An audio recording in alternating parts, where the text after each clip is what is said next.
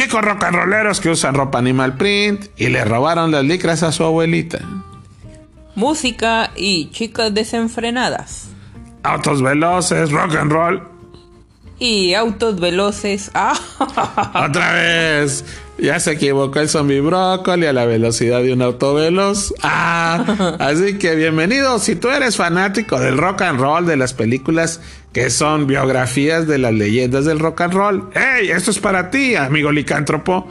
Es Histeria, la historia de Def Leppard, una gran película que puedes ver en streaming y te contaremos algunas anécdotas relacionadas con ella. Esto es el podcast favorito de toda la familia licántropa titulado licántropo de peluche. con las voces de los rock and rolleros Rockstar Zombie brócoli. Lican Golf. Ah, entonces si hay una legión de chicas en bikini, caigan en el departamento. Ah, aquí estamos los Rockstar de peluche. Aquí hacemos una fiesta, Licán. Hacemos una fiesta este sana porque no tenemos Con peluchitas. con peluchitas porque no tenemos ni botana ni refresco, entonces va a ser de pura labia. De barbacoa de labio no, de pura labia porque lo único que hay es cotorreo porque no hay no tenemos ni un estéreo. Ah, bueno, si hay una graba. Bueno, ponemos el celular. El celular porque no hay ni gaseosa ni no gaseosa, es más no hay ni tan en el refri. Entonces, como quiera, vamos a iniciar la fiesta. Y en esta ocasión, bueno, pues vamos a hablar de Histeria, una película para televisión que narra la historia de Def Leppard, uno de los grandes, o la mejor dicho, la leyenda del rock and roll, Def Leppard. ¿Qué te parece eso, muchacho? Super Licán. Bueno, esta película se filmó, para empezar, es una producción de VH1. Ajá. Y recordemos, bueno, pues que en el pasado, al menos nosotros que vivimos en el noreste, pues nos gustaba mucho ver VH1, MTV, pero de grapa. De grapa. Porque para verlo en los, en los 80 necesitabas tu parabólica. ¿Qué era la parabólica, zombie? Era como un platillo volador. Hechos de fibra de vidrio, que estaba bien pesado, y lo que ya ibas, este, este papá licántropo acá echándole todos los kilos, acá, ay, ay, ay. Lo lograban trepar al techo, Ajá. se tardaban como dos días en moverlo, y luego, pues llovía y había puras grietas porque estaba bien pesadota. Súper pesada, Licán. Bueno, este artefacto, este futurista, solo era, pues generalmente, o lo tenían los riquillos, o estaba en el billar, o en, o en las pizzas, en los buffets de pizzas, para que consumieras mientras veías MTV VH1. Eh, en esas épocas en que tuvo, pues, el glorioso, digamos, eh, nacimiento de los videos musicales, bueno, se hizo famosa y se hizo una leyenda, Def Leppard.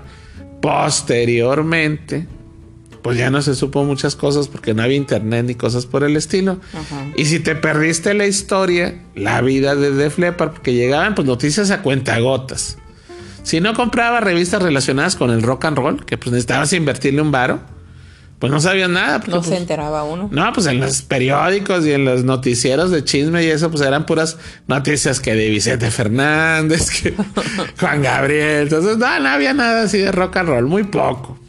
Entonces, pues bueno, en el año de 2001 se filmó esta película británica que es para televisión, que habla sobre la historia de Def Leppard desde su inicio hasta no el final, porque Def Leppard continúa rock and rolleando con mucho, pues con mucho auge y mucho éxito. Entonces, esto es del 2001. Así es. Y bueno, el director de la cinta es Robert Mandel. Así, Robert Mandel. Ah, ese no medio raro. Robert Mandel. Y bueno, pues la historia pues es de Caroline Shelby. Y aparecen un montón ahí de responsables en el estado. Su país de origen, pues obviamente es financiada por los United States. Es drama. Y bueno, eh, todo empieza en esta película. Eh, son pequeños datos, las anécdotas. La película se ubica en el 77, 1977, en una ciudad inglesa llamada Sheffield. Ah, canijos. Señor Sheffield. El señor Sifl. Yo creo que era la ciudad del, del- del patrón de la niñera de Fran Drescher. Entonces, pues bueno, ay, bueno, pues ya ven que aquí te hablamos de un revoltijo. Es revoltijo. Ya Lican. Es como sushi.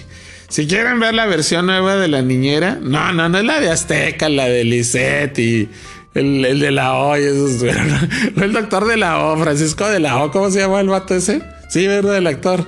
Francisco Uno que era bien malo, Francisco de la O, que se llamaba el vato. Que bueno, salía este Lisette, la que cantaba con Armando Manzanero, y quisieron en Azteca la versión mexicana de la niñera. ¿Te acuerdas de eso, Sammy? Oh, sí, cierto. Y si era el señor Sheffield, de hecho. Pero no me cayó, no me gustó esa. Bueno, pues no se trata de esa. La nueva versión de La Niñera está en Netflix, está como estreno. Y se llama. ¿Cómo se llama? Country Comfort. que híjole, háganse cuenta cómo se les secó el cerebro a los creativos. Hicieron La Niñera, pero en versión country. En versión country. Mucha música. Y los mismos argumentos. Entonces luego vamos a hablar de eso en un podcast. ¿Cómo se les secó el seso a los creativos? Entonces, pues bueno, este vato vivía y trabajaba en la ciudad del señor Sheffield. Ah, no, no es cierto. Así se llama la ciudad. Entonces narra como Joe Elliott, el vocalista, pues está muy chido. Trabaja en una fábrica y de ayudante y todos le echan sus frijoles o todos lo regañan. Quítate de aquí inútil, ponte a trabajar melenudo. Porque traía el pelo así como los chamos, ¿verdad? Sí, eh, pues era casi de esa época, ¿no? Pues era chamo. Todos greñudos. Pero pues de hecho casi los rockeros así andan con ese tipo de melena. Pues sí, pero esa, esa melena más bien se parecía a la de los chamos. Se me hace que yo, Elliot, quería ser chamo antes de rock and rollero. Entonces, cuando ves la película, te saca de onda porque dices, ah, chis, si yo, Elliot, no tenía el pelo como los chamos. Y, y de hecho lo tiene oscuro en la película. Bueno, sí, pero me imagino que así empezó, ¿no? Sí, entonces te saca de onda y dices, ay, no se parece el vato. Pero bueno, sigamos viendo. Pues total, el tal Joe Elliot, chamo, chamo Elliot, pues ahí lo estaban buleando en la fábrica. y Ahora le vete por las pinzas y que vete por las tortas de milanesa con chipotle, con frijolitos negros y que te equivocaste, calabaza y el apellido de huevo con chorizo. Le daban sus zapes y vivía triste porque él tenía un sueño que era ser estrella de rock. Así es. Entonces, pues una tarde, después de que le están tirando bullying, pues el vato pues se le hace tarde y se le pasa el camión. Ah, sí, se, sí, se le pasó. Como a todos nosotros que de repente, ay, se nos hace tarde y ya pasó, chíjole, para esperar el próximo Babalú. Entonces, pues eso es un, un mal que no solamente, eso también es, es, es didáctico, porque pensábamos que nomás en México. Y no, también en, en, en otras latitudes, en otros países, se te puede pasar el camión. Oh, pues claro. Entonces va a luz, que el Joe Elliot acá, el Joe Elliot empieza, chale, ya se me pasó el camión. Y casualmente se topa Luis. Pete Willis, que es el hijo de Bruce Willis. el abuelito de Bruce Willis. Pete Willis. Pete Willis, pues era el fundador.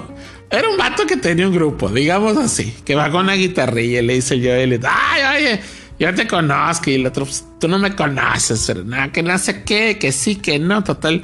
Este, pues el Pete Willis, o sea, el abuelito de Bruce Willis, le dice al Joe Elliot, le dice, ah, pues que tengo una banda de rock and roll, pero pues ya va Balú porque no tenemos ni vocalista ni guitarrista. Ni guitarrista. O sea que no tenía nada. Entonces, pues allá y que no, mira, yo soy guitarrista, le dice yo Elliot. Ay, pues está chido. Hay que escucharte, muchacho. Entonces, pues se van allá a la casa del Joe Elliot.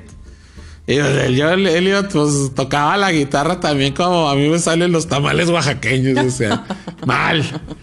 Entonces dice, no, pues ya va Balú, llegan los otros integrantes de la banda que no está completa y ponen cara de fuchi, pero Joe Elliot, además de tocar la guitarra, empieza a, A cantar. a cantar, a parafrasear, o sea, hace muy así, muy leve, sin intensidad, pero empieza a cantar. Y dice, no, órale, estos vatos cantan mejor que nosotros. Este vato canta mejor que nosotros porque estamos para llorar. Entonces era nuestro vocalista, que hay que somos unos perdedores. O sea que en lugar de ser un guitarrista, lo tomaron como vocalista.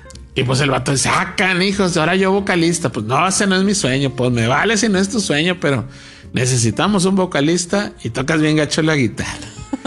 Entonces, pues ya dicen, ¿qué onda? ¿Aceptas o él? Y dice yo, él, no, pues a Wiwi, como dicen ahí el, el, el, el Eduardo Manzano, a Wiwi, de aquí soy, seré rockstar, a que me parezcan los chamos, y órale. Entonces, pues ahí en esa reunión, lo que se agradece de la película es que todo va de volada, o sea, tiene una narrativa bien, bien dinámica, ¿no? Oh, sí. No hay pérdida de tiempo. No.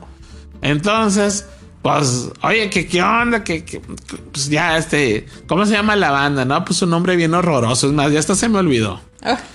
¿Para qué pues, nos ponemos a buscar ahí en Wikipedia? No, un nombre horroroso. Dice el, el, el, el Willis, el, el Pete Willis, el, Pete Willis. el, el abuelito de Bruce Willis, que era un guitarrista. Dice, no, pues, ¿sabes qué? Pues así se llama. No, pues está bien gacho, dice Joe Elliot. Ah, pero pues, espérenme un ratillo. Se va Joe Elliot a su cuarto geek y se trae unos dibujos, unos planos donde hizo el logotipo y el nombre de Def Leppard. Entonces, ay, güey, dice, pues, O sea, de hecho, él ya tenía ese, Ese sueño. Ese sueño, ¿verdad? Y fue lo que le presentó a, pues, a los compañeros. Al abuelito de Bruce Willis, a Pete Willis. Entonces, nos hace cuenta que dicen, ah, güey, güey, no, este es el bueno. Y se empiezan a ensayar. Le sale medio gacho la onda, pero tenían algo de talento. Se presentan en, pues en un baile de secundaria, algo así. Ajá. Y pues ahí están, y que no sé qué, que les va dos, tres, y las adolescentes acá suspirando por los galanes. Pero el Pete Willis, aparte de ser el abuelito de Bruce Willis que nadie conoce, pues el tal Pete Willis era un rufián. Quería ser rockstar, pero era bien flojo el vato. Así es. Se la pasaba chupando. Oh, sí. Le decían el drunken, el maestro borranchón. Borracho. Entonces se la pasaba ahí con su, ¿cómo le llaman esos de los cuartitos? Su, su anforita con licor, se le pasaba bien ebrio el vato. Y era rebelde porque decía, oye, pues si yo soy el fundador del grupo, el que nos está movilizando es el Joe Elliot. Este chamo, ¿quién lo invitó? El grupo es mío. Y empiezan ahí las clásicas guerras de egos. De egos. Y pues total, ahí van más o menos el asunto y lo que pues que van avanzando y los enojan en los ensayos. Pero ya cuando la van a librar, que tiene una presentación digamos pequeña o medianamente importante, pues resulta que pues empiezan a desertar todos, empieza el baterista, no, que no tengo tiempo para irme con mi chava. Sí, pues empezaron como. Ahí saltó el primero, el Ajá. baterista. ¿Sabes qué? Le dice la chava, a ver, tú déjate de estar ahí pegándole a la bataca, a las tinas, y ponme atención. Ajá. Y pues el primer baterista de esta banda, pues prefirió a su chamacona que a la fama que le iba a dar de Leppard. Entonces, pues se quedan de volada, se quedan sin baterista.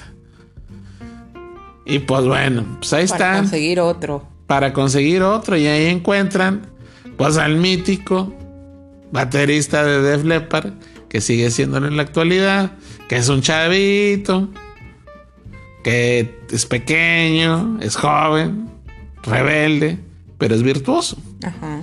Entonces, pues ya está la agrupación tal y como está ahorita. Este Rick Allen.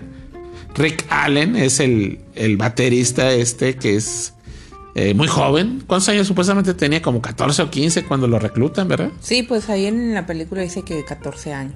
Rick Allen, que todos conocemos y amamos, porque es una historia de vida, de superación y de lucha muy, muy padre. O sea, como que igual y también se centra un poquito más en él, ¿no? Sí, de hecho, por. la película inicia con el accidente que tiene en automóvil Rick Allen. Ajá. Y después del accidente, no sabemos qué pasa. Corta, entran los títulos y ya empieza pues todo el rollo de la fábrica y los inicios. De cómo está empezando la banda. Y de hecho, bueno, pues sí, este como Joe Elliot se portaba bien, Ajá. pues básicamente es como el que los, los guía, es el capitán del barco. Pero como no era paletoso, pues no, no tiene mucha historia él. O sea, simplemente pues de que eh, le llegó el, digamos, el título o la vacante de vocalista del grupo sin pretender ser vocalista, porque él quería ser guitarrista. Ajá. Él es el que aporta el logotipo, él es el que aporta el nombre al grupo. Pero Rick Allen es el que se lleva la película. Ajá. Su personaje, obviamente, porque es una historia de coraje y de superación. Entonces, pues llega el Rick Allen y aunque es morrillo, dicen, pues no hay bronca, métanlo a... Hay que meterlo aquí a, a que le pegue la bataca porque lo hace muy bien. Y pues así empiezan y así arrancan. Ajá, sí. Pero luego el tal Pete Willis en una presentación se pone hasta las manitas del vato. y el Joel le dice, ¿sabes qué? Llégale a tu vicio, compadre. Pues es cuando ya le llegó un poquito la fama. Que ya se sentía rockstar. Ajá. Entonces, pues ya tenían legiones de chamaconas y demás. Todavía no tenían un disco exitoso porque fue muy rápido el ascenso de ellos. Entonces, pues bueno, pues resulta que lo mandan a volar y buscan otro guitarrista. Que resulta ser un virtuoso. El problema es que era alcohólico. Eso. O sea, otra vez, parecía que no, pero al final sí. Entonces la misma bronca que tenían con el Pete Willis, la van a tener con este nuevo guitarrista. Entonces, pues bueno, eh, vamos a hablar de términos para... El podcast está con la intención de que más que nada recomendar la película para gente que no le gusta el rock. Porque si a ti te gusta el rock y ya conoces la historia de Def Leppard, obviamente ya viste de alguna manera esta película. Y pues ya la información que uno dé, pues bávalo. Nosotros la estamos platicando a manera de anécdota para que a ti, si quedaste enganchado con Rapsodia Bohemia, que también no conocían a Queen y que los enganchó la magia de la historia de Freddie Mercury, la música y demás. Ahí les va una buena noticia. Esta película sí cuenta, digamos, con la autorización. Se utilizan los vestuarios originales de la banda, así como lucen eh, los, los la banda, eh, los atuendos y todo, así lucen en, en, la, en la película. Las rolas son, pues sí salen las rolas Sí, originales. Están las rolas originales de Def Leppard. Y los actores los caracterizan muy bien. Oh, sí, se parecen. De hecho, se se confunden si tú ves un video de histeria de- tocando en vivo de, de Def Leppard. Es- sí, de Def Leppard. Pues se ven igualitos, la misma ropa y mismo todo, el animal print y las chamarras de cuero y todo el rollo. Las camisetas sin manga, ¿te acuerdas de esas camisetas sin mangas, hombre? Oh, sí. que eran un peligro para las novias porque, ay, güey, levantabas la- el brazo y ahí, güey, desataba, salió que había en ti. El perfume. De hecho, esa, sí, oye, compadre, pues te voy a ir a la selva. Ah, bueno, y al día siguiente van, ¿no? Oye, llévate ropa para la selva porque es peligroso. Ah, sí, ¿no? Y llega el vato así con una cabeza de esos tipo Joe Elliot, ¿no? O Pete Willis, así sin, sin mangas. Oye, pues esa camiseta no tiene mangas. Es para los leones, porque pues los espantan, ¿no? Levantan los brazos y ay, güey, que le eches Old Spice, ¿no? Huele bien, huele a pura pantera muerta. Los con los animales. Más peligroso que un león, entonces, pues bueno. Entonces, pues ese tipo de vestuario está presente, la ambientación, todo, todo, todo está bien chido. Y bueno, pues la película trata básicamente de cómo se forma la banda en el 78 Ajá. y cómo culmina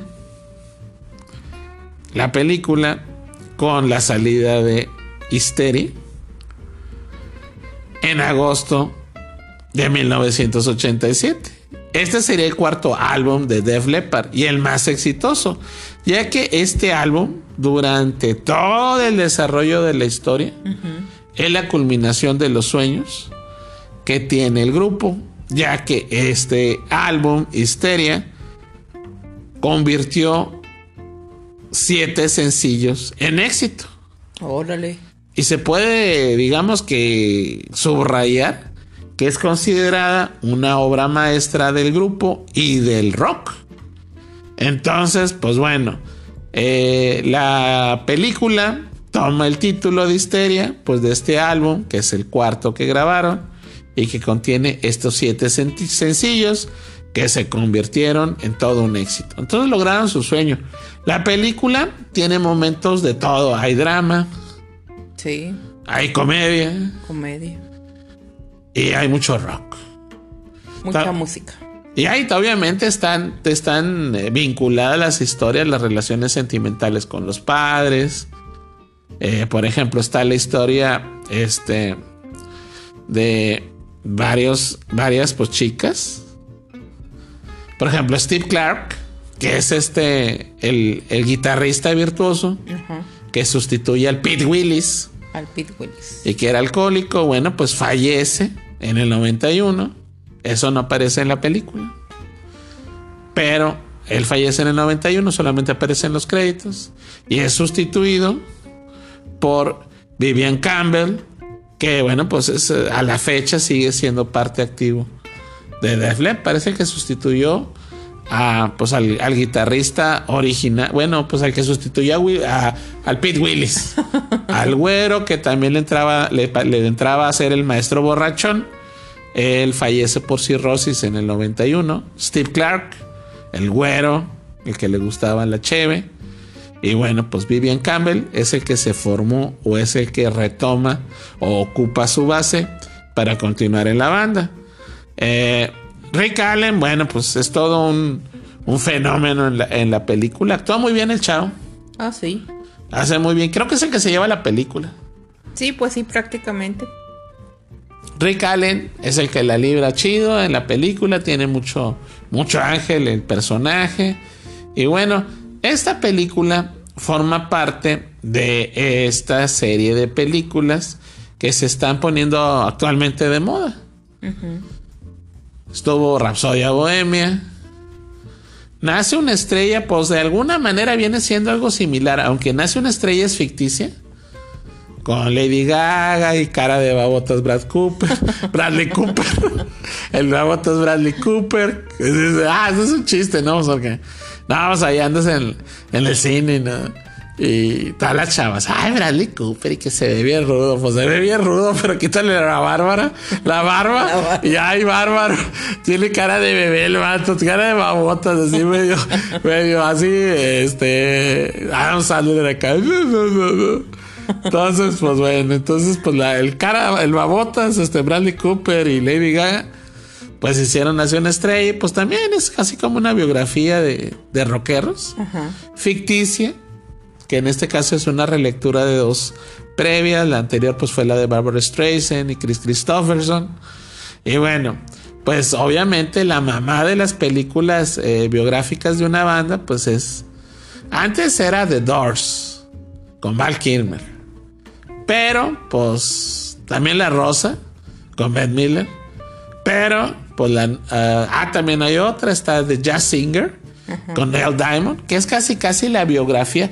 Es, no es la biografía de Neil Diamond, pero sí hay, es una relectura de una en blanco y negro, pero sí es muy vinculada a lo que es Neil Diamond. Nace una estrella. Nace una estrella, pues la pueden ver en dónde? Pues en YouTube. YouTube. La pueden rentar, la pueden ver. Entonces ahí está Nación Estrella. Qué raro que no lo haya The comprado. Jazz Netflix. Singer. Qué raro que no lo haya comprado Netflix todavía. Pues es extraño. Entonces, ah, sí es cierto, tampoco está la de Lady Gaga. The Jazz Singer es la de Neil Diamond que puede rentar ahí y ver en YouTube. Y la de Nación Estrella con Lady Gaga o Bárbara Streisand, pues también hay que rentarla porque no, no está. No está en Netflix. No, no está.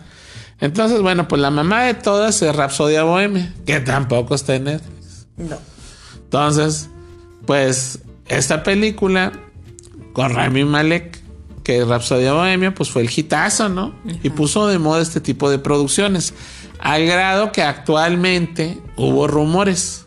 Ah, ya se pusieron de moda las películas biográficas.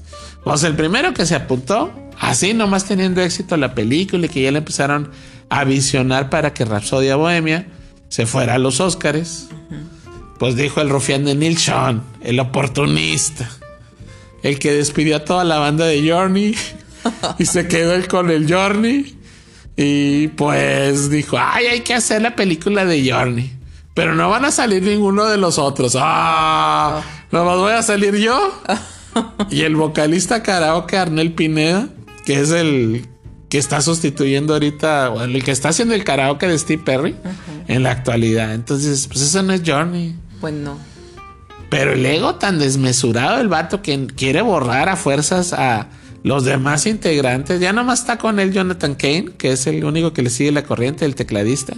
Pero Ross Ballard, Steve Smith y obviamente Steve Perry, pues lo mandaron a volar. Entonces, ¿cómo vas a hacer una película de Journey?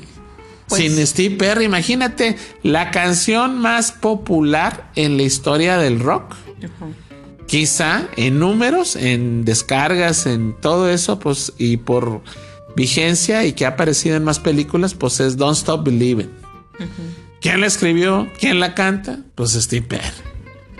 Entonces, pues qué ilógico, ¿no? O sea, qué ilógico que quieras quitar la historia de los integrantes originales y del vocalista que los llevó a los Grammys y a las giras y a ser millonarios. Nada más por decir, ay, no, voy a hacer la, la, la película de Journey, pero ahora que nomás estoy yo. Pues será de que nada más donde saltaron todos, ¿no? No, no, no, no, no los quiere ni mencionar el vato. Quiere salir así como que el, el antes no existe. El grupo, O sea, de cómo él inició más que nada, yo creo. eh, más bien cómo terminó con el grupo, porque Journey está para llorar en la actualidad. De hecho, eh, haciendo como siempre este enganchamiento, esta unión de vértebras eh, de datos en entrevistas recientes, pues el único que le seguía la corriente era Jonathan, este, Jonathan Kane, que era el, tecladista, que también colaboraba en la composición. Y pues lo entrevistan y le dicen, oye, ¿qué onda? Pues, ¿qué onda? Van a sacar disco nuevo. Pues dice, ¿para qué? Si a la gente no le interesa. No. Así, eso que él está en el, en el grupo, ¿eh? Ajá. Es, de los- es el único que quedó original junto con el, con el lacra de Neil Sean. ¿Y para qué? Si la gente no le interesa el Journey de ahorita, dice. La única forma que les interesa es que regrese Steve Perry, los miembros originales y tan tan, dice, porque lo demás no tiene caso. Y luego resulta, pues que, pues como funciona Rapsodia Bohemia, pues empezó el Neil Sean a romper el cochinito y demás. Y pues quería hacer su película, obviamente, pues nomás subió la idea de que iban a filmarla. Y pues le tundieron con todo en las redes de que era un oportunista, que pasaba de verduras que se largara, que no lo querían ver y total, le tumbó más rayitas a la popularidad de Journey. ¿Qué pasa? Pues que luego, ahora que grabó nuevamente Steve Perry su álbum Traces, y que fue todo un acontecimiento, le fue tan bien a Steve Perry con su nuevo álbum Traces, que te recomendamos que lo escuches en Spotify. Eh, pues que sacó hace unos meses una versión acústica en vinil de ese álbum, porque le fue tan bien que hasta versión acústica sacó del álbum. Entonces ahora de volada este Neil Sean, ay pues vamos a grabar de volada, como le fue bien a Steve Perry otra vez, nos va a ir bien a nosotros. Neil, o sea, Oh. Neil, Neil, Neil, Neil. Eso no va a pasar. Pero, pero ¿cómo componemos, Neil? Si ya ni somos los, los mismos, no importa, tráete a Randy Jackson. ¡Ah! Ahora van a sonar como los Jackson 5. Entonces, pues salió ahí una nota que nadie peló, donde estaban trabajando por Zoom. ¡Ah! Por su... por Zoom están componiendo desde sus casas. Y pues el Randy Jackson y que pues ya no están los Jackson 5, pero ahora es Journey. Recordemos que Randy Jackson sí estuvo en un tiempo con Journey en el álbum Raised on Radio, donde Steve Perry pues obviamente compuso todo. Pero pues obviamente era el sonido de Steve Perry. No quiero imaginarme el sonido de los Jackson 5.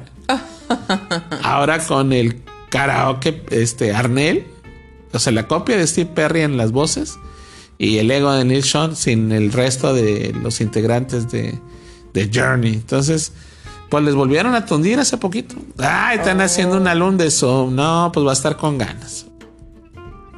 Y luego todavía pone Neil Sean. Ah, este Randy Jackson le está metiendo mucha mano. No, pues si no queremos ir a los Jackson 5, queremos ir a Journey. Entonces vamos a hacer una pequeña pausa para que vayas por unos refrescos. Ah, una botanita. Nosotros también. Oh, Y continuamos después de una pausa. Bueno, estamos de regreso. Esperamos que ya haya sido por una gaseosa. Unos sándwiches de jamón con queso. órale. Pero antes chetos. que nada también invitarlos para que se suscriban en nuestro canal de YouTube, Licántropo de Peluche. Y por también que si nos quieren mandar unos mensajitos, saludos, nos pueden escribir también en Twitter, en Licántropo de Peluche. Eso que escucharon que fue como una campanilla. ¡Pling! Es para que actives las campanitas y te avisen cuando subimos un podcast en notificaciones o subimos nuevo video en nuestro canal de YouTube que como mencionaba se llama Licántropo de peluche. y nuestro podcast que estás escuchando en este momento se llama Licántropo de peluche. Santos Licántropos de Peluche, Batman. Ah, entonces, sé parte de la familia Licántropo de Peluche y escucha todo nuestro universo, visualízalo, compártelo y ayúdanos a llegar a nuestra meta de monetizar en YouTube porque está muy vaca la flaca o muy flaca la vaca. Entonces, eh, agradecemos a toda la raza. El podcast, este podcast, gracias a, a ustedes, familia licántropa, pues ha tenido muy buena acogida y es un suceso en varios países, en España y demás. Tenemos poquito. No tenemos más de. No hemos llegado a los seis meses todavía. No. Y nos está yendo súper chido. Entonces agradecemos a ti, especialmente que nos recomiendas, que nos mandas comentarios y que, bueno, nos haces el favor de escucharnos. Nos preguntan de repente que cada cuando subimos episodios. Eso es, pues, en cualquier momento. Sí, ya casi no ponemos como que un día específico. Hay veces que hay dos podcasts a la semana, como en esta semana hicimos dos. Ajá. Entonces, pues hay que estar con la, los sentidos bien afilados, los colmillos filosos, la oreja bien parada. Atento porque nuevamente podríamos regresar con una nueva reseña acompañada de mucha comedia licántropa, cuya única intención es que te diviertas, te la pases relax en estos tiempos tan apocalípticos. Así es. Entonces, pues sigamos hablando de, de este rollo del rock y de las biografías. Eh, ¿Qué tan importante? ¿Qué tan importante? Vamos a una pequeña pausa de otras producciones basadas en grupos que vienen o que se están filmando, paralelas a, a otros proyectos. ¿Qué tan importante es la historia de Def Leppard en la historia del rock? Híjole, pues aunque te caiga gordo Tom Cruise, ¿tú sabes quién es Tom Cruise, Zombie Broccoli? Pues es un actor. Un abuelito. que luce bien todavía, pero abuelito. Pero abuelito. Entonces, que ah, esos. ¿Cuántos años tendrá Tom Cruise, zombie? Oh, no sé, yo creo unos que 60 y. 60 y algo, ¿no? Pues sí, y yo creo que a reserva de decir que, pues, además de, no sé, ¿quién podrá tener luchador de 60 años? Canek. Creo que es, aparte de Canek, es el único que se anima a salir sin camisa. Oh, Porque sale Tom Cruise en todas sus películas sin camisa. Con cuerpo de perro parado el vato, pero sí, sigue saliendo. Entonces, pues el Tom Cruise filmó ya hace una buena cantidad de años una adaptación de la obra musical La Era del Rock. oh, sí. Entonces, pues ahí hace eh, eh, el Tom Cruise, la hace de rockero, rock and rollero. Y pues resulta que en esta película, La Era del Rock, que si no has visto te la recomendamos. Bueno, es un homenaje a todas las bandas de los ochentas. Aparecen un montón de rolas, desafortunadamente la cantan pues los actores, entre ellos el Luis Miguel de Petatiux, Diego Boneta. Diego Boneta. Diego Boneta y arruina varias canciones. Pero bueno, pues para la nostalgia está bien. Sale el Diego Boneta y el Tom Cruise. Es el, es el rockero nuevo, Boneta. Y el rockero consumado es este Tom Cruise. Entonces, este rockero toma mucha de la personalidad y las rolas de Def Leppard. Entonces, ahí en esa película, pues abren con el Put some sugar on me o ponme algo de azúcar ah, sobre mi cuerpo que interpreta Tom Cruise y que pues bueno todos sabemos que Put Some Sugar on Me es uno de los himnos en la discografía o en los sencillos o en las melodías o canciones o composiciones de Def Leppard. Entonces en esta película que es un homenaje a las mejores rolas del rock, fíjate que, que curioso, porque estábamos hablando de Journey y bueno, pues el máximo hit de eh, Stacy Jacks, que es el personaje que interpreta a Tom Cruise, Stacy Jacks, bueno, y del grupo El Arsenal, Stacy Jacks es el personaje que interpreta a Tom Cruise, pues su rola top es una de Def Leppard. Y cuando conoce a Diego Boneta, descubre que el futuro del rock o la rola más perrona del rock en un futuro para Stacy Jacks sería interpretar Don't Stop Believing del maestro Steve Perry y Journey. Entonces, eso que estábamos platicando de que el, el Neil Sean quiere hacer su, su, película sin Steve Perry, te está hablando de que tanto eh, por un lado Def Leppard, por otro lado Journey, han sido dos de las bandas, o son dos de las bandas icónicas, cumbre en la historia del rock. Órale. Entonces, está bien interesante hacer este tipo de enganches, porque una cosa te lleva a otra. Escuchamos un tren que también nos, pues de aquí nos puede llevar a, a Nueva York. No, no creo, ¿verdad? Imagínense, no. Vamos, este, nos despedimos, ¿no? De la familia. Ya nos vamos porque, pues ahí viene el tren. Nos vamos a trepar y a ver dónde nos deja en Canadá, ¿no? Y nada, que nos deja cuatro cuadras, ¿no? según eso, ya ven las películas, ¿no? Será en la zapatería Canadá. Que ya no existe. Que ya no existe. Ah, recuerdo, así como seguimos enganchando. Me acuerdo cuando en la zapatería Canadá. De hecho, desde que yo era pequeño era medio rufeanzoso, ¿eh? ¿A poco? ¿A poco? Entonces ahí les va la anécdota licántropa de este podcast antes de seguir hablando de histeria.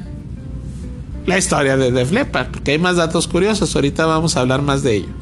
Entonces, pues cuando era pequeño, licántropo morrillo, Oh. pues le decía a mi papá: Papá, papá, si me vas a torturar llevándome a ver el maratón de películas de Vicente Fernández, al final, que soporte esa tortura, llévame a comer unos taquitos de bistec en la calzada Madero, a un lado del Canadá. y decía papá licántropo, está bien Rufiancini, porque a mí también me gusta. Entonces, bueno, pues los taquitos de bistec yo creo que todos los conocemos.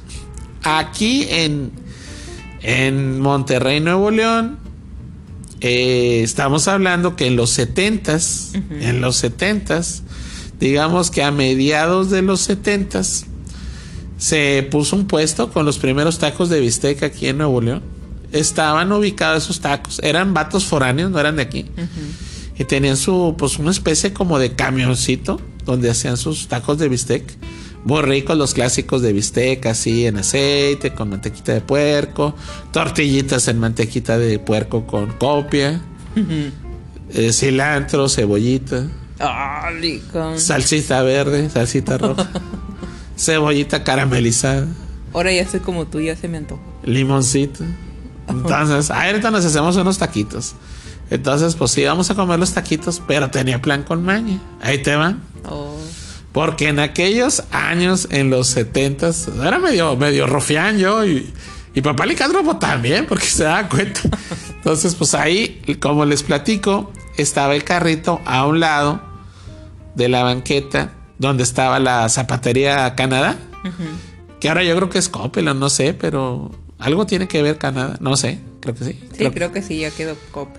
pero ya no hacen zapatos Canadá, desafortunadamente. Canadá era la zapatería de México. Y no sé si exportaban a otras latitudes, creo que sí, porque tenían mucho éxito. Pero querías andar a la moda, los zapatos de la moda en México eran los Canadá. Canadá. Siempre estaba retacada la, la tienda de gente. Eran precios, pues, económicos, porque tenían mucha calidad. Y Canadá era una zapatería que siempre iba a la innovación. Porque, por ejemplo, pues se puso de moda el punk, el sonido punk, las rolas punk, y sacaron los, los zapatos punk, que eran así de suela así de ultragoma, amarilla, y tenían unos agujeros. Nunca te tocó verlos, hombre que según esto esos agujeros hacían que se la suela dura se hiciera más suave, ¿no? Pero estaban bien duros esos zapatos, duraban un resto, eran de piel. No, pues los punk. Y luego los perestroika, ¿te acuerdas de los perestroika? Que eran rusos. Oh, sí. Estaban bien chidos, las botas perestroika. Y luego, pues es Mesozoica. Mesozoica, Cádiz Sobresco. Y luego Paleozoica. este, los tenis, ¿no? Los tenis que, que sacaron también de maratón, se llamaban los tenis, maratón. Estaban bien duros, pero estaban ¿Pero chidos. qué tenía que ver con los tacos? Espérame, acá? espérame, ahí voy. Entonces, los tenis maratón. Y luego se puso de moda fiebre el sábado por la noche.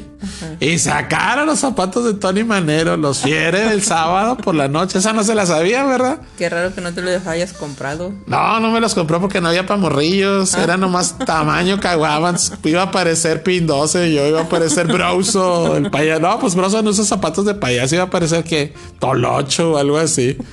Entonces, pues no había. de- Sí los quería yo, los de Travolta, pero no había tamaño peque. había los fiebres del sábado por la noche. Total. Pues bueno.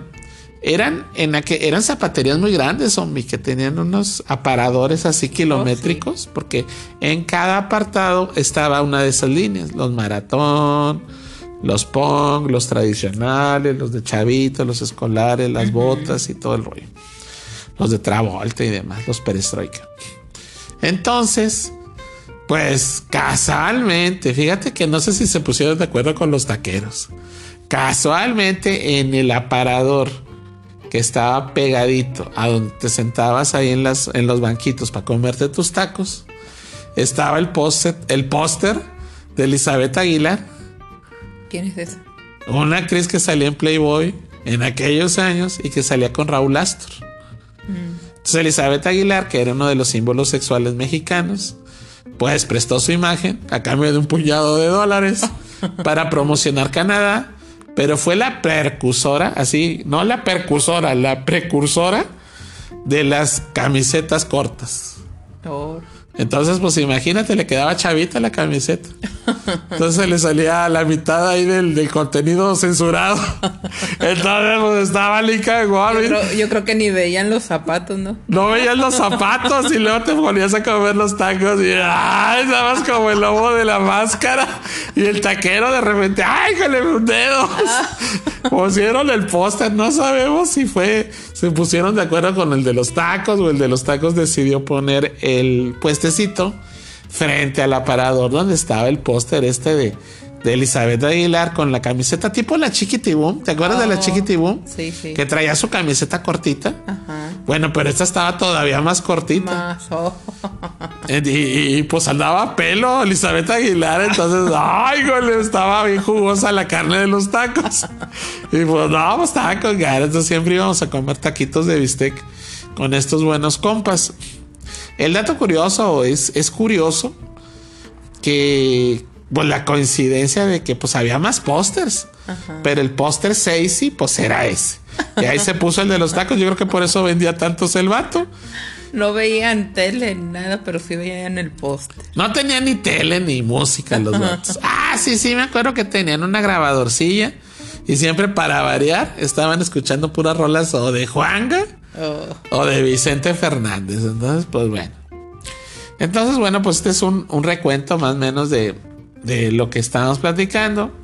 Y no sabemos por qué llegó lo de los zapatos Canadá, por qué llegó.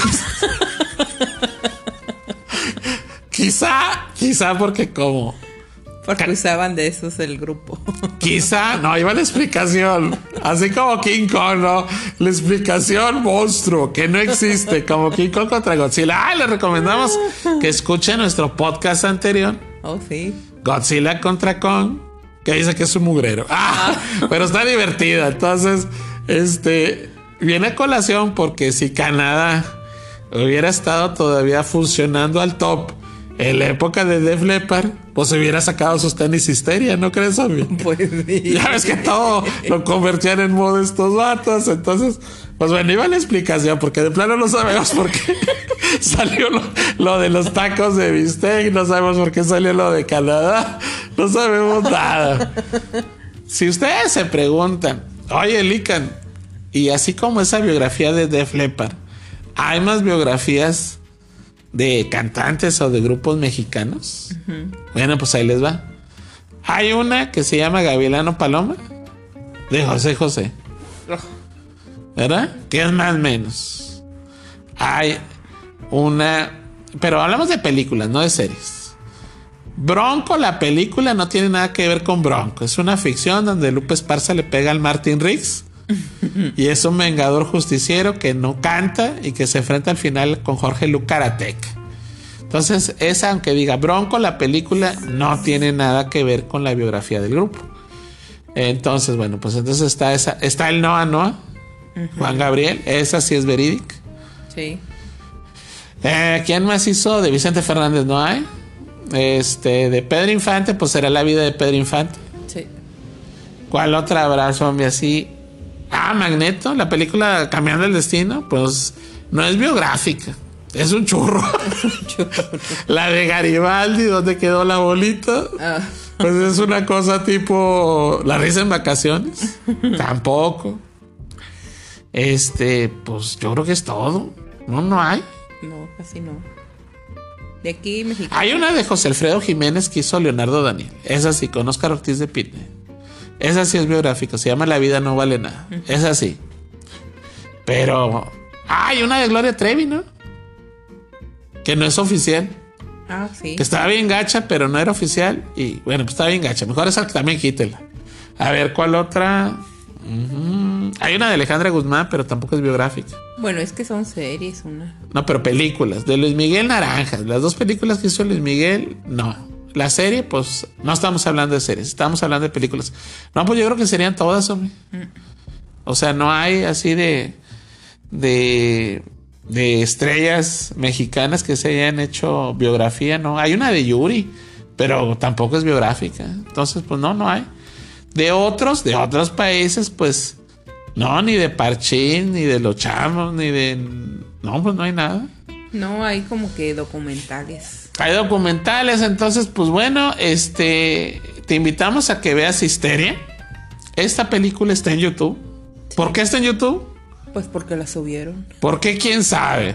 Eh, regresamos también en un podcast anterior. Este, YouTube está diversificando sus contenidos. Entonces hay películas que suben los mismos productores o distribuidores de la, de la película que dicen, ah, pues ya nadie la va a rentar, nadie la va a comprar. Pues mejor la subimos. Sí, para que nos dé ganancia. Para que les dé ganancia, así como, por ejemplo, luego vamos a hablar, ah, pues estaría chido en un futuro podcast. Vamos a hablar de cómo, si tú quieres ser cineasta, te puedes organizar con tus cuates, filmar tus películas y hacer tu canal en YouTube con películas caseras. Chance y las ve la raza. Pues sí. Entonces, bueno, pues vamos a hablar de eso en un futuro podcast. En este, bueno, pues hablamos de histeria. La película, como mencionamos, es un viaje alucinante, vertiginoso, donde, bueno, se muestran los tropiezos, los triunfos, pero sobre todo la amistad, porque es un grupo que se mantuvo unido hasta el final. Oh, sí, sobre todo con lo que le pasó al baterista, Sí. Que sufrió una pérdida de su brazo izquierdo. Y que a pesar de todo, pues él no, no se dejó caer. No, en el momento en que sufre la amputación de su brazo tras el accidente, dice, yo no me voy a dejar caer, yo voy a encontrar la forma de poder tocar. y lo logra. Así Entonces, este, pues creemos que es una, es una película bien, bien padre para que la veas en familia. Porque te da un mensaje eh, muy positivo para los chavos, que a pesar de que se meten en problemas y demás, logran salir de estos. Y tiene un valor bien padre la película que es la amistad. Porque Def Leppard es un grupo que se mantiene unido, Ajá. salvo el Pete Willis, que desde un principio era el, era el rufián, era la oveja negra. Pues sí. Pete Willis era un rufián. Pues sí, era el fundador. Era el, pues el fundador, pero que los fundía con puros problemas. Entonces, ahí fue el que le dieron, nomás le dieron gas y despegaron. Pues sí. Entonces, pues bueno, salvo el Pete Willis, todos los demás pues eran amigos, había una amistad, había un, un digamos que un sueño que lograron todos. Y bueno, es increíble su historia. Y pues tiene muy buenas rolas, porque son, aparecen las icónicas en la discografía de Def Leppard. Eh, como dato curioso, bueno, o como no dato, pues sí es curioso, porque ya es al medio, medio, medio, medio, medio, medio, medio, increíble, porque ya no estamos acostumbrados a los conciertos. Pero aquí en la Sultana del Norte, de donde somos originarios este par de peluches, en Nuevo León, pues hasta hace algunos años, antes de que fuera pues el- la situación que vivimos actualmente, regularmente venía Def Leppard a tocar aquí a algún festival o a dar algún concierto y era muy chido ir a verlos porque Es una banda que se entrega al 100, que tiene un catálogo musical impresionante y que escucharlos en vivo, híjole, zombie, es un deleite. Entonces, pues bueno, ¿cuántos? Eh, en este caso no son botellas de caso porque no es película de horror. Aquí digamos que ¿cuántas estrellas le daríamos a esta película? Pues le daríamos cinco estrellas. Muy buena. Entonces, eh, quizá no en producción es comparable con todo el billete que le metieron, obviamente, y la tecnología con Rapsodia, pero a nivel de desarrollo de actuaciones, caracterización, guion y demás, cumple de más. Porque yo esperaba menos y la verdad es de esas películas que dices, ah, la volverías a ver. Claro que sí. Pues sí. No como King Kong y Godzilla, que la volverías a ver naranjas. porque está bien gacha. Entonces, bueno, esta es una nueva cápsula del licántropo de peluche. Y agradecemos a todos ustedes por escucharnos. Y los invitamos a que se suscriban a nuestro canal de YouTube, porque al igual que Def Leppard, nosotros, el canal de YouTube, pues hacemos los videos, pero realmente no le movemos mucho por promocionarlo. Estamos más enfocados en el podcast. Pero nos gustaría que nos ayudes a llegar a nuestro sueño de llegar a más suscriptores. ¿Qué tendrías que hacer, amigo? Suscribirte en Licántropo de Peluche y darle like y like y darle like a la campanita para que le lleguen las notificaciones y que ah. compartan también. Compartir, activar campanita, pedirle un deseo a campanita a la de Peter Pan. y bueno, pues y bueno, como dijimos al principio, agradecemos a todos los que hacen que este podcast sea un éxito, Licántropo de Peluche. Y bueno, ya estamos diversificando las cápsulas. En esta ocasión hablamos de el género musical llevado a la pantalla con las biopelículas de pues, de grupos de rock. Entonces, próximamente hablaremos más de ellas. Hay más proyectos en caminos. Viene la de los VGs. Oh, sí. De hecho, ya hay varias de los VGs, pero van a sacar otra. Hay mucho documental. Falta la biopelícula. De John Lennon, pues hay un montón. Oh, sí, cierto. Pero así la definitiva de los Beatles todavía no la han, no la han filmado. Creo que sería buena idea. De los Rolling, pues tampoco hay. Entonces estaría bien una de los Rolling. Sacaron una de David Bowie que no está muy claro el panorama. Vamos a platicarla en una futura cápsula. Entonces, pues sin más por el momento, estamos a punto de despedirnos agradeciendo a toda la raza que nos escuchó. Aquí tenemos algunos saludos a Magda Lanís, a un fotógrafo, a un señor fotógrafo, dice el señor fotógrafo de los Karim.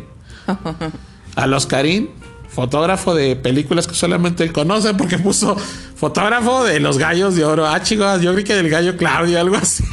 Entonces, pues a él, a Héctor Montes. Órale, También de Nuevo León. ¿A quién más? Tenemos a, nuestro amigo, el maestro Juan Alanís. Un abrazo para el maestro Juan Alanís. Oh, un actorazo aquí de Nuevo León, un orgullo, una institución. A Pete Willis a Pete Willis, que creo que no le agradó que le dijeron, oye, imagínate que oiga el podcast el Pete Willis, ¿no? Y él nos pone unos zapes, nos manda a banda para que nos exterminen, ¿no? Entonces, ah, bueno, pues, ¿algún otro saludo por ahí? Eh, no, ya. Ya son todos buenos. Entonces, eh, también le recordamos que se vaya, que chequen las bases para Espanto Film Fest, volumen 3. Este es un comunicado para Espanto Film Fest de nuestro amigo Enrique Montoya. Enrique Montoya. Que es el fundador, el cerebro tras este gran festival, que va a estar a partir en streaming y en presencial con algunas condiciones. Eh, pero va a estar seguramente en streaming, va a ser híbrido el del 30 de octubre al 3 de noviembre. Del 30 de octubre al 3 de noviembre, chequen su página, chequen su Twitter, Espanto Film o Espanto Film Fest volumen 3 y encuentran las bases de las convocatorias por si tú quieres hacer una película de horror, de ciencia ficción, de fantasía, pues agarras el celular de tu abuelita, te pongas a filmar y si no sabes cómo, ¿cómo lo pueden lograr, zombie? Escuchen este también un podcast que tenemos ahí en Spotify, bueno, y en todas las redes de de, ¿De podcast. podcast. Ahí vienen también este, bueno, pues le, le decimos cómo hacer una película y también viene cuándo van a hacer las este, ¿cómo se llama, Lican? Las fechas de Las fechas de convocatoria y todo eso. Pero sí, de volada, ahí va. Métete Espanto Film Fest volumen 3. Encuentras la convocatoria en sus redes sociales. Puedes participar, todavía faltan un montón de meses. Esto es hasta octubre. Sí, la convocatoria cierra antes, pero todavía le cuelga. Y espera el festival. Ahí participamos, participamos nosotros como con notas, con comentarios. A veces presentamos alguna película. Fuimos invitados como conductores. Pero chécate la convocatoria. Y si no haces cine o no quieres hacer cine, pues solamente disfruta los streaming. Y a su vez, escucha el podcast especial donde te decimos cómo hacer una película sin billete. Sin billete. Y está el podcast especial de Espanto Film Fest volumen 3 en este podcast aclamado, vitoriado y con mucho peluche titulado Licántropo de peluche. Sin más por el momento, nos despedimos con mucha histeria en nuestras palabras. Ah, mucho rock and roll. Y estuvimos al aire. Zombie brócoli. Y Lick and Wolf, nos despedimos al grito de ¡Queremos rock! Hasta la próxima, familia licántropa.